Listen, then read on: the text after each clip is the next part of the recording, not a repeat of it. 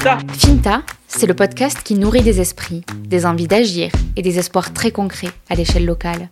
Finta part de l'Aveyron pour explorer les voies de la ruralité à la rencontre de celles et ceux qui incarnent la diversité et l'incroyable vivacité de ce territoire. Je m'appelle Lola Cross, je suis journaliste et j'ouvre mon micro dès maintenant.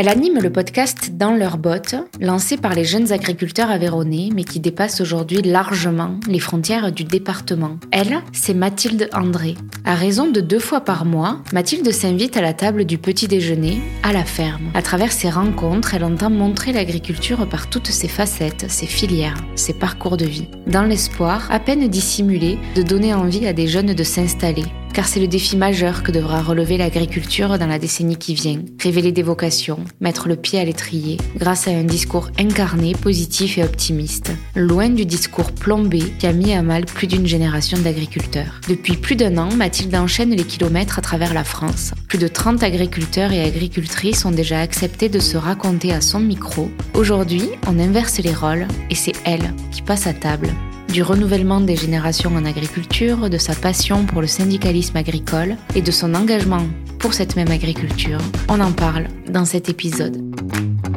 Mathilde, bonjour. Bonjour Lola. Merci beaucoup de m'accueillir ici à la Chambre d'agriculture. Avec plaisir. Donc on est à Rodez, c'est ici que, que tu travailles. Oui.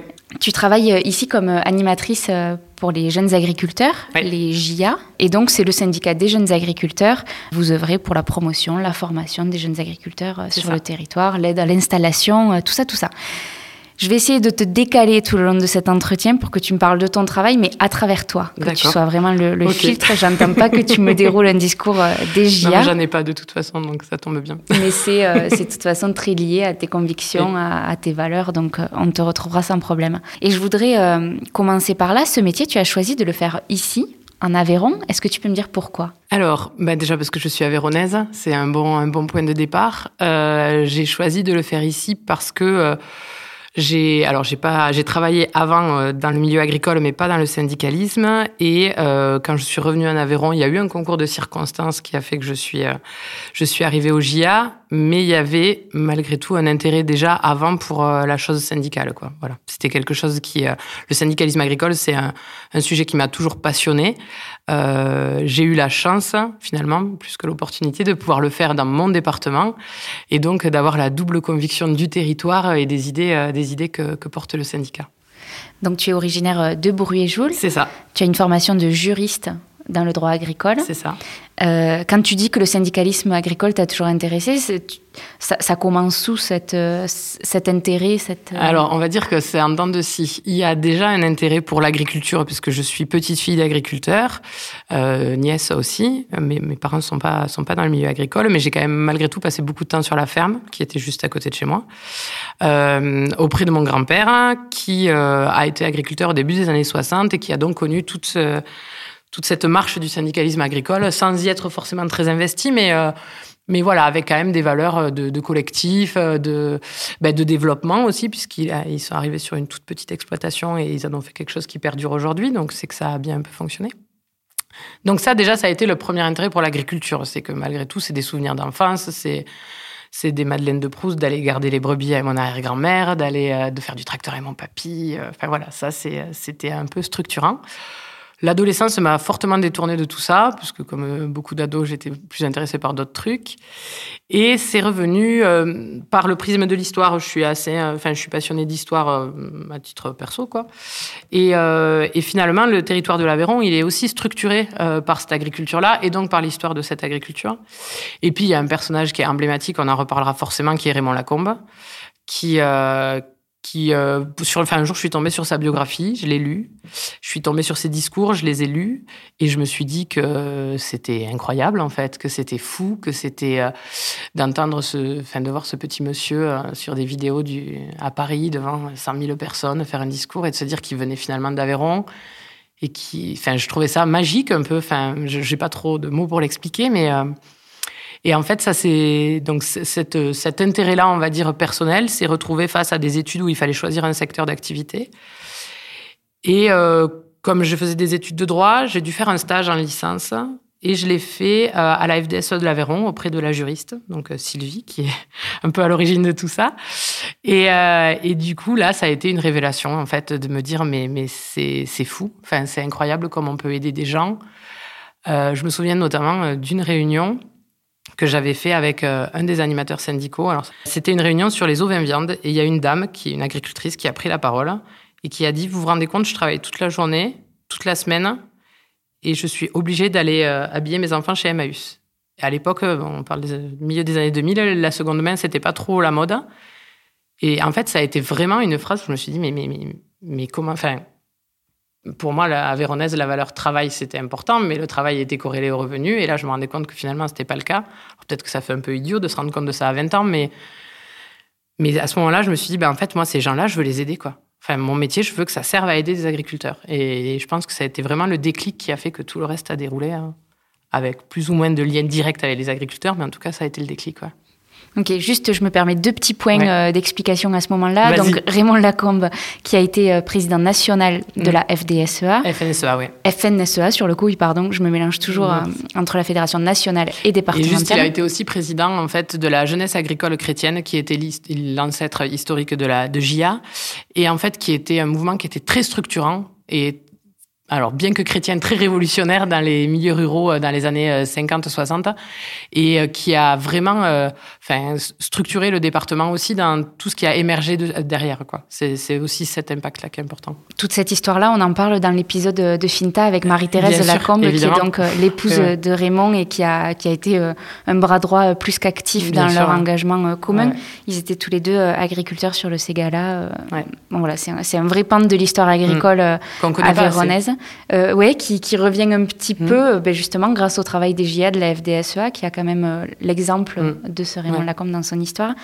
Et donc, les JA sont un peu les, petits frères et sœurs de la FDSEA. Il y a quand même un, vrai lien entre les deux syndicats Il y a un lien sur la vision agricole qu'on a. Je pense que l'idée d'avoir une agriculture, une agriculture pardon, qui est rémunératrice, qui voilà, c'est un peu des idées syndicales. Normalement, c'est pas moi qui les porte, mais qui, euh, qui du coup est une agriculture euh, qui produit et en fait où c'est un métier dont les gens, euh, les gens gagnent leur vie, même s'ils le font avec passion. Enfin, c'est absolument pas antinomique. Ça, c'est effectivement la même vision. Après, de dire qu'on est les petits frères, je pense qu'il y en a quelques-uns qui seraient pas contents, mais en tout cas, on, on, travaille régulièrement ensemble. Après, on a des sujets des fois qui sont un peu différents, et puis parce qu'on n'a pas les mêmes sujets d'expertise aussi. Et puis, on a une façon euh, de, de, de, voir le syndicalisme différemment, puisque chez JA, il y a quand même une, du travail avec une grosse dose de convivialité euh, qui est très importante. Ok, moi quand j'entends des petits frères, c'était surtout sur le fait que quand on n'a plus l'âge d'être JA, assez naturellement, beaucoup basculent vers la FDSEA. Mmh, c'est ça. Bon, là c'était pour la petite parenthèse, mmh. euh, pour clarifier quelques termes que tu avais utilisés dans ta réponse précédente. Et donc tu parles de ta volonté vraiment d'aider les mmh. agriculteurs, donc de promouvoir, de les faire parler. Mais toi, tu te dis incapable, enfin en tout cas, tu, exprimes le fait que tu ne penses ne pas avoir les capacités pour être agricultrice toi-même. Tu maintiens? Je maintiens. Pourquoi? Euh, je, maintiens parce que je trouve qu'il faut beaucoup de courage et que je suis pas quelqu'un de très courageux.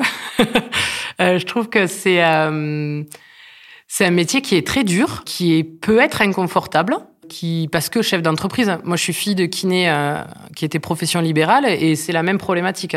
Je pense qu'en fait, euh, l'entrepreneuriat, c'est vraiment quelque chose pour lequel il faut avoir euh, beaucoup de courage.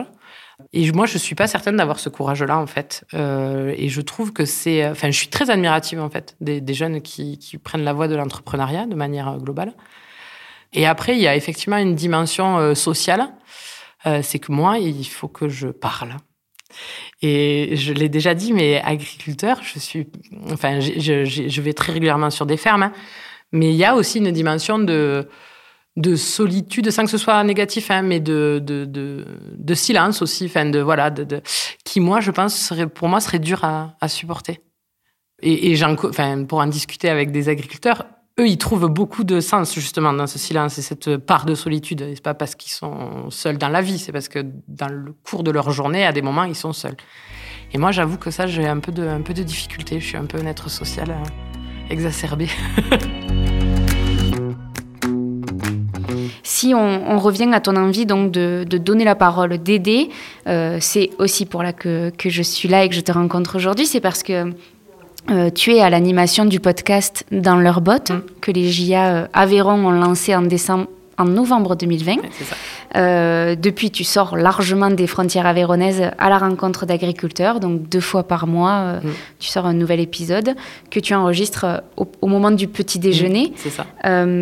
J'aime bien et je me permets de citer ton, ton, générique de début de chaque épisode. Tu commences en disant que les agriculteurs donc, sont de moins en moins nombreux, que les Français les aiment, leur cherchent même des conjoints mais leur demande aussi des comptes. Qui sont-ils? De quoi est fait leur quotidien? Ils nous nourrissent, façonnent nos paysages. Pour mieux les comprendre, tu t'invites à leur table du petit déjeuner qui est un moment particulier dans la journée de l'agriculteur. Il, y a déjà une partie du travail qui est fait. C'est la pause. Sur les éleveurs, c'était assez évident que c'était un moment charnière. Sur euh, les productions végétales, ils acceptent que je vienne au petit-déj, mais il y a pas forcément la même, euh, comment dire, le même nœud qui se joue au moment du petit-déj. Mais pour les éleveurs, oui, c'est sûr. Ouais.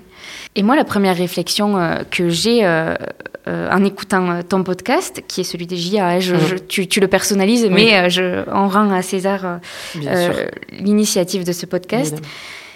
Moi, j'ai quand même l'impression que le lien avec les agriculteurs, il est plutôt renoué entre les Français et les agriculteurs il y a eu un agribashing qui, a, qui est cause de souffrance. Hein. Hmm. C'est pas euh, renier ça que, que, de dire ce que je dis, mais en tout cas, on, sent que les, les, les Aveyronnais, oui, les Français aiment leurs agriculteurs, qui savent ce qu'ils leur doivent.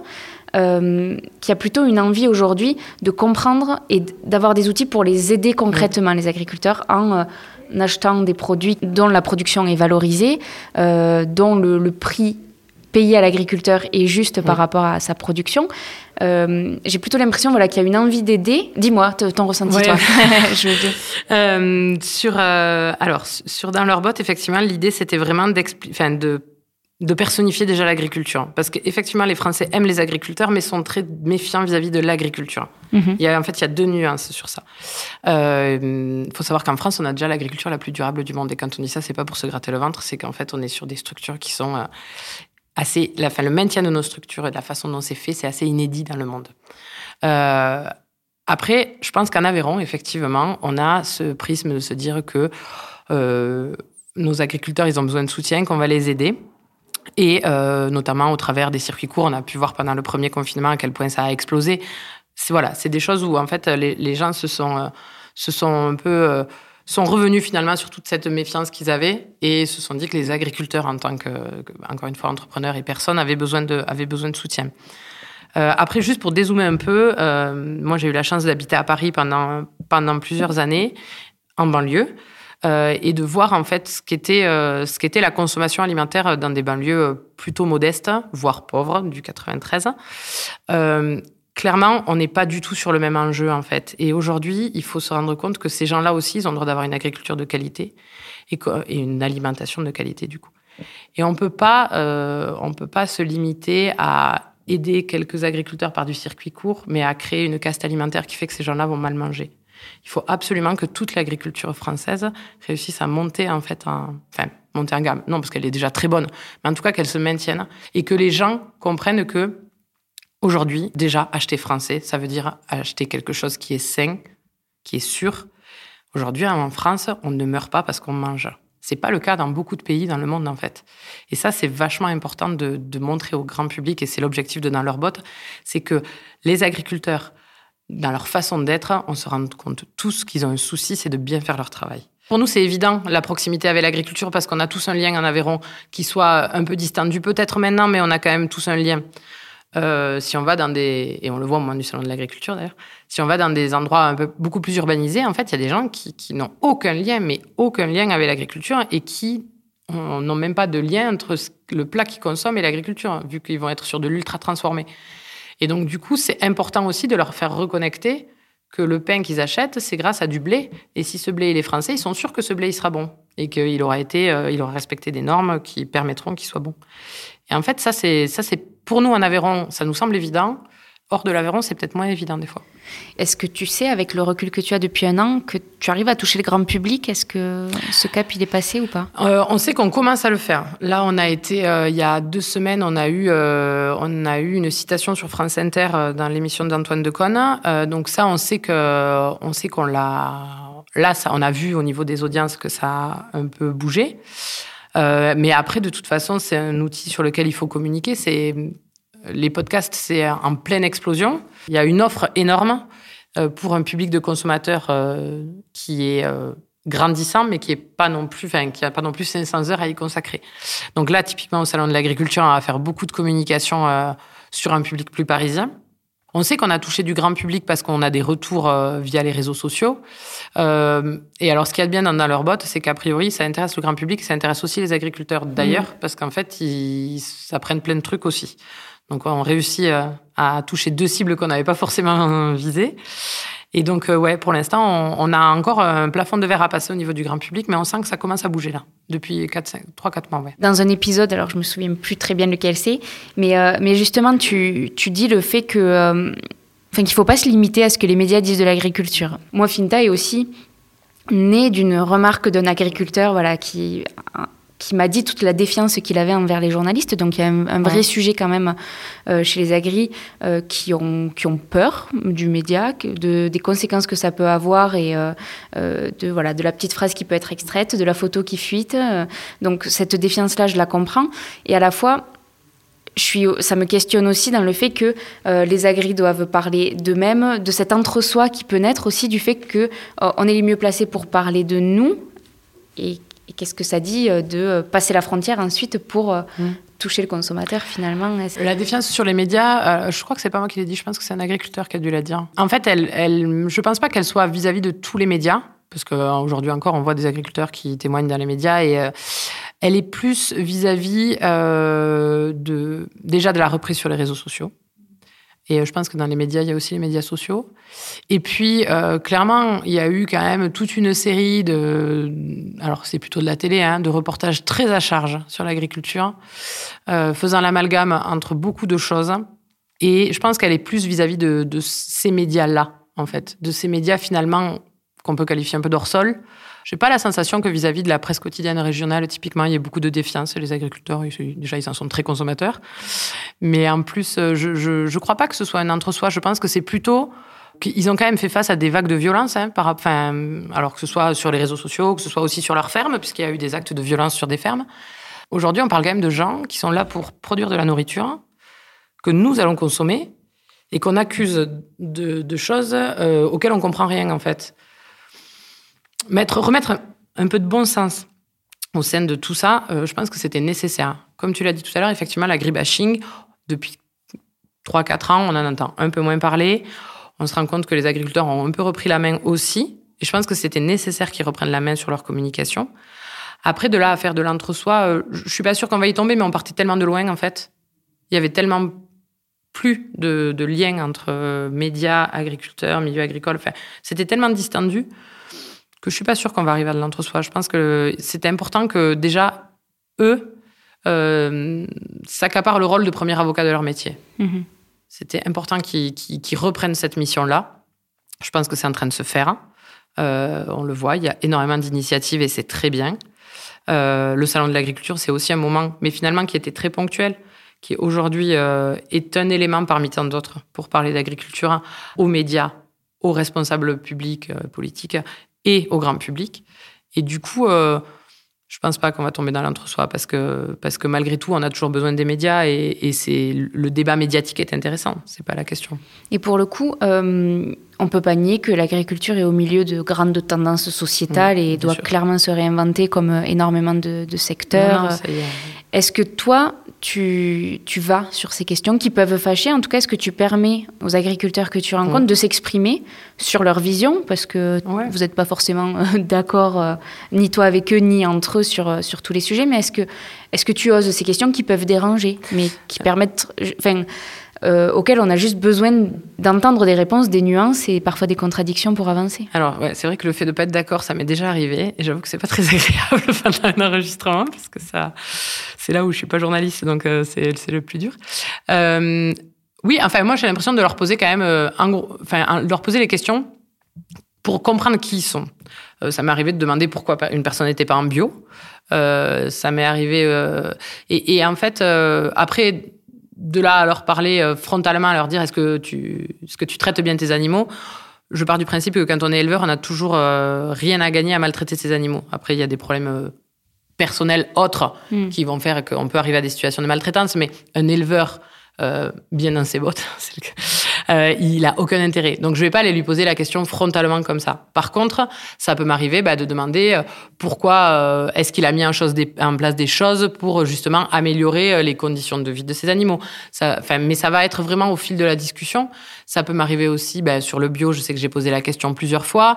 et puis en fait, ça permet aussi de relever des initiatives qui permettent de répondre à ces, à ces attentes mais qu'en fait le grand public ne connaît même pas. Mhm. Je pense notamment à Jérémy euh, que je suis allée voir en, en PACA, alors c'était Alpes-Provence Côte d'Azur, je crois. Euh, c'était euh, Alpes de Haute-Provence, pardon, qui est arboriculteur, qui a toute une démarche de, de gestion de ces, de ces pesticides sur les fruits.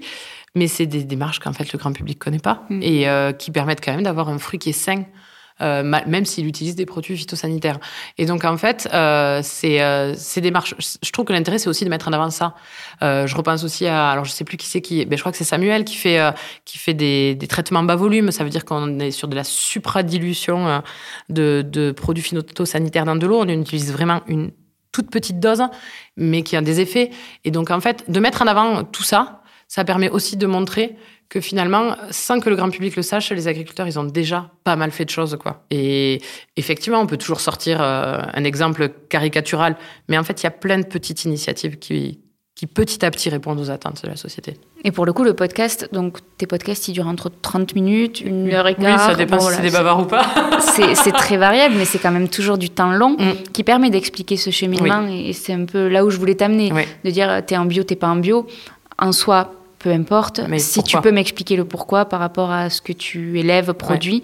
C'est tout à fait ça. L'idée, c'est vraiment de réussir à leur donner le temps euh, de parler d'eux, de parler de leur ferme et de parler de leur choix. Et du cheminement. Enfin Exactement. Et de comment on arrive au choix, évidemment, entre mm. ces trois triptyques-là. Mm. Il y a peut-être une question sur le choix de tes invités, parce que tu as commencé donc en Aveyron avec deux, trois épisodes de mémoire.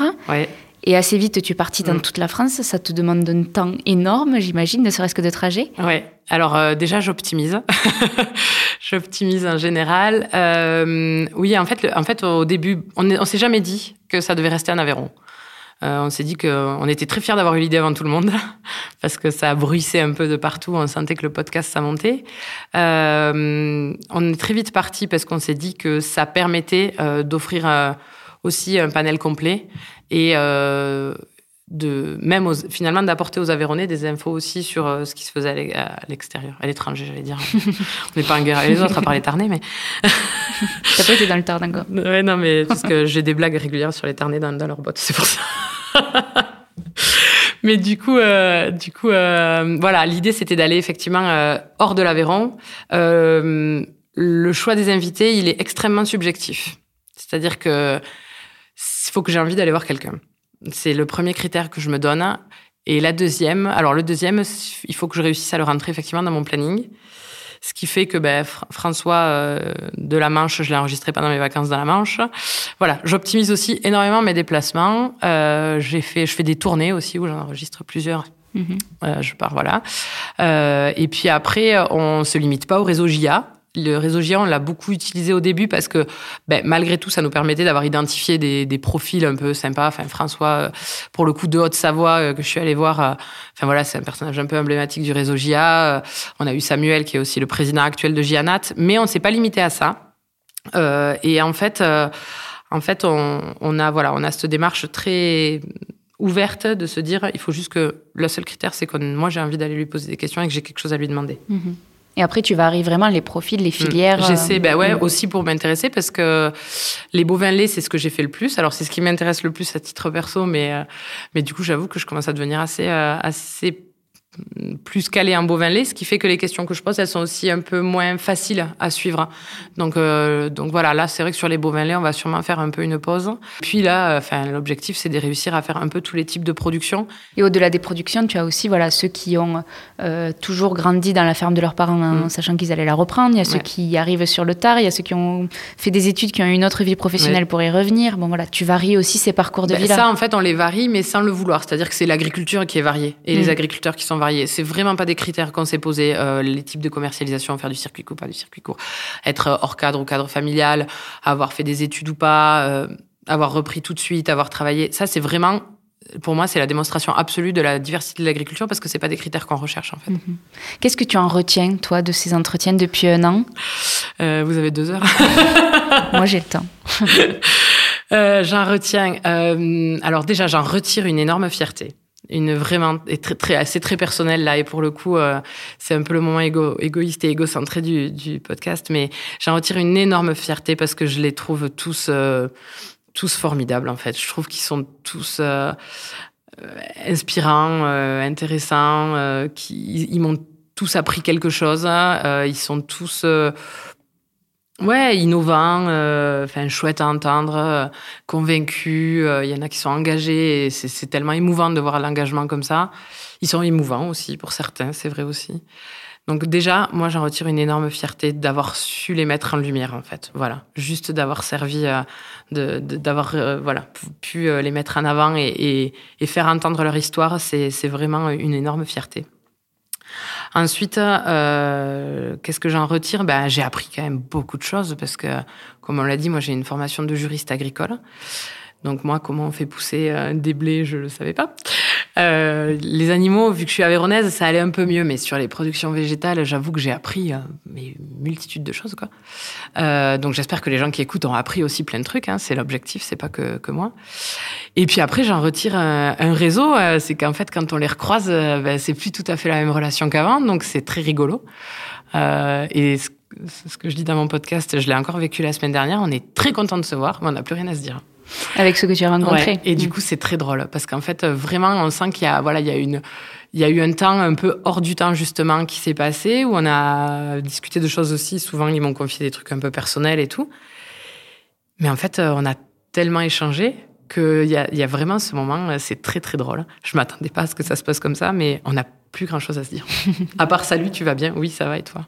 Et après, je sais toute ta vie, donc tu peux t'arrêter là. Voilà, c'est ça. C'est-à-dire qu'on a quand même discuté un peu avant le podcast, beaucoup pendant, un peu après.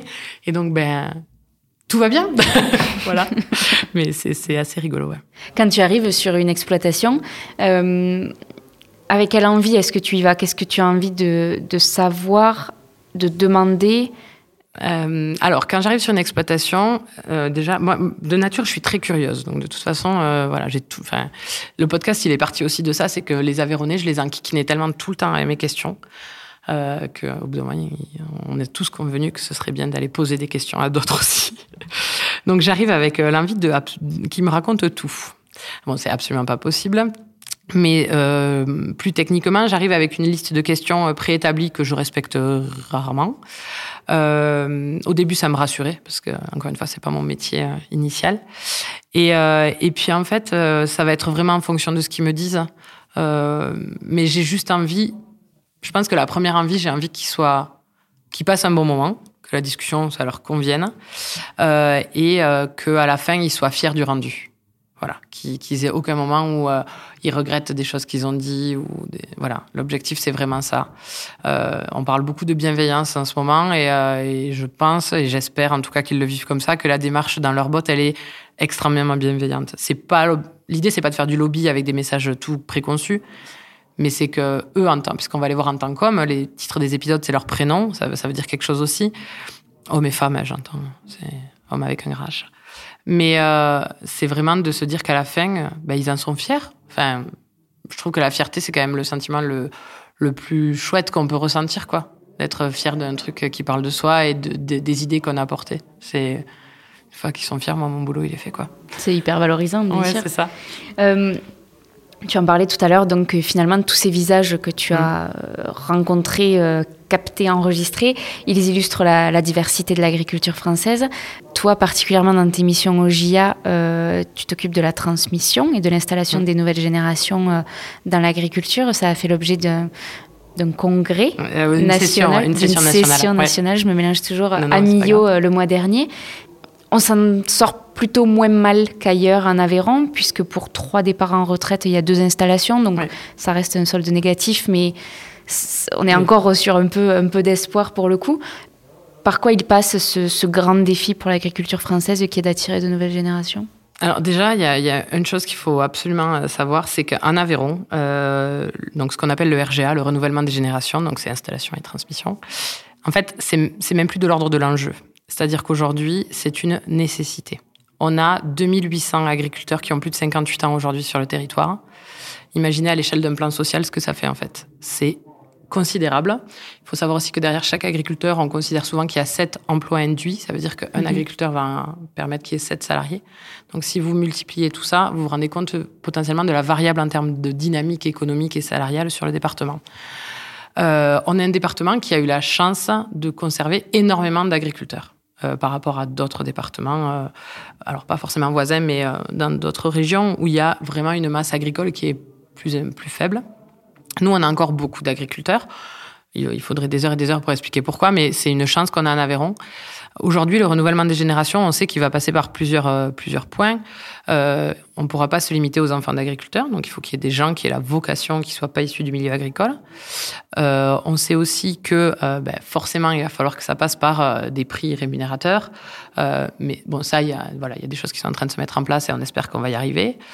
il faut aussi et la grande dimension, c'est euh, qu'on réussisse à, à, montrer par A plus B que c'est un métier qui est vivable.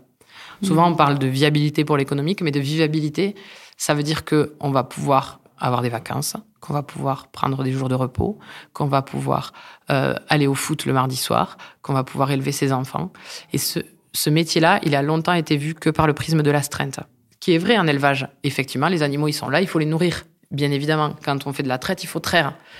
Mais malgré tout, ce qui ressort des podcasts et ce qui est vachement important à mettre euh, en avant dans, dans cet enjeu du RGA, c'est que tous, mais absolument tous les agriculteurs qu'on rencontre, la première chose qu'ils nous disent, c'est Moi, dans mon métier, je me sens libre.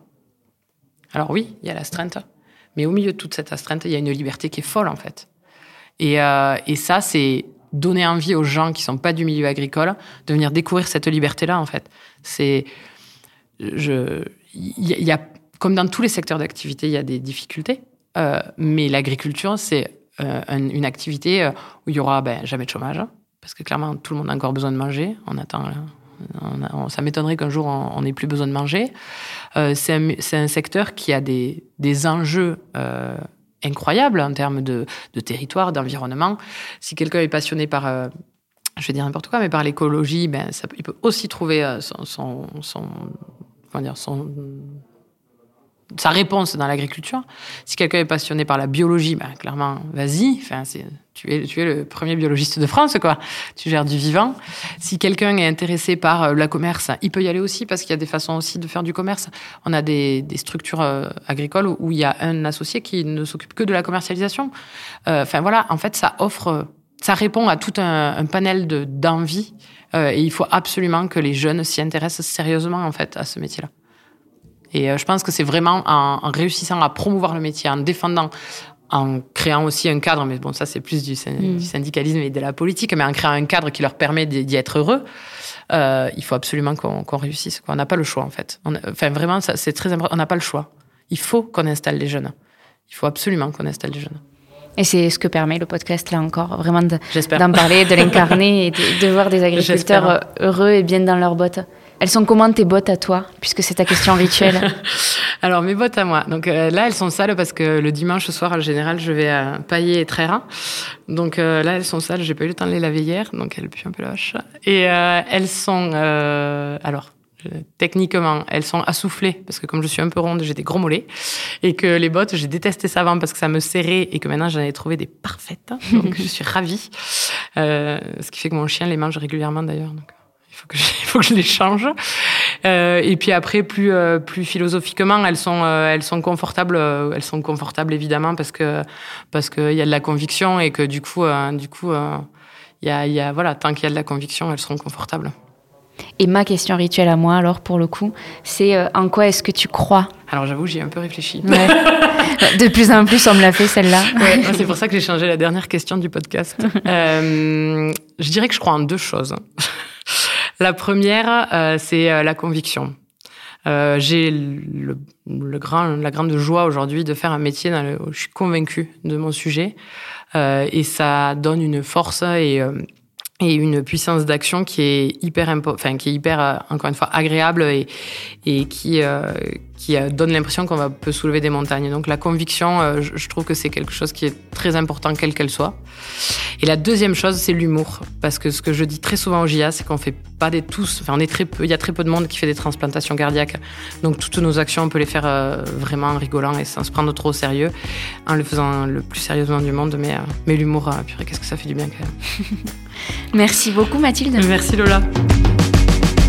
Merci. Vous êtes arrivés au bout de ce nouvel épisode de la saison 2 de Finta.